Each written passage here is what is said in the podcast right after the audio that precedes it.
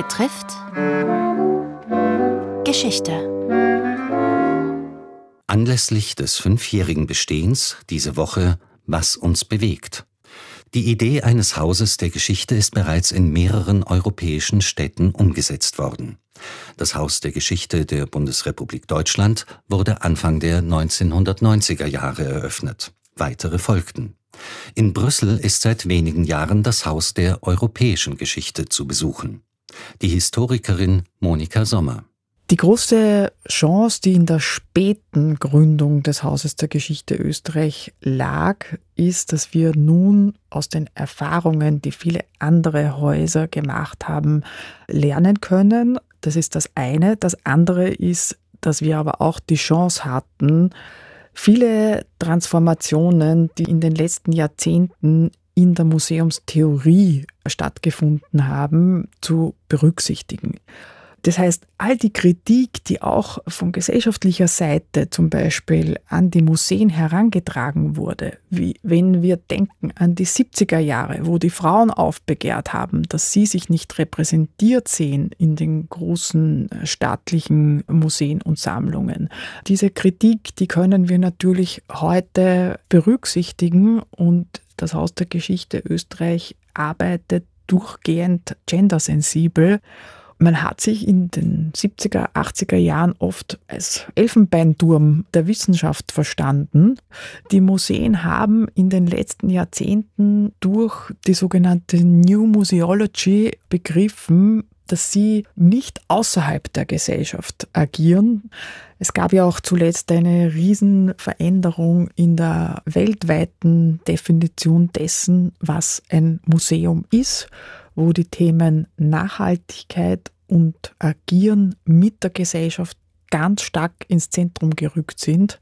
Es geht nicht mehr nur um Sammeln, Bewahren, Erforschen, Erschließen, sondern es geht wirklich um das aktive Suchen von unterschiedlichen Praktiken der Zusammenarbeit mit unterschiedlichen Gruppierungen der Gesellschaft. Wie diese Partizipation im Genauen und im Detail ausschaut, daran arbeiten wir uns im Moment gerade ab. Aber wichtig ist, dass viele Stimmen, die bislang im Museum nicht gehört worden sind, jetzt auch aufbegehren und sagen, wir sind Teil des kulturellen Erbes und deswegen wollen wir auch in den Gesellschaftsmuseen vertreten sein. Wir arbeiten zum Beispiel im Moment zusammen mit den sechs autochthonen Volksgruppen in Österreich, deren Erbe, ihr sprachliches Erbe, aber auch ihr materielles Erbe eigentlich noch kaum Eingang gefunden hat in Sammlungen und auch in Ausstellungen.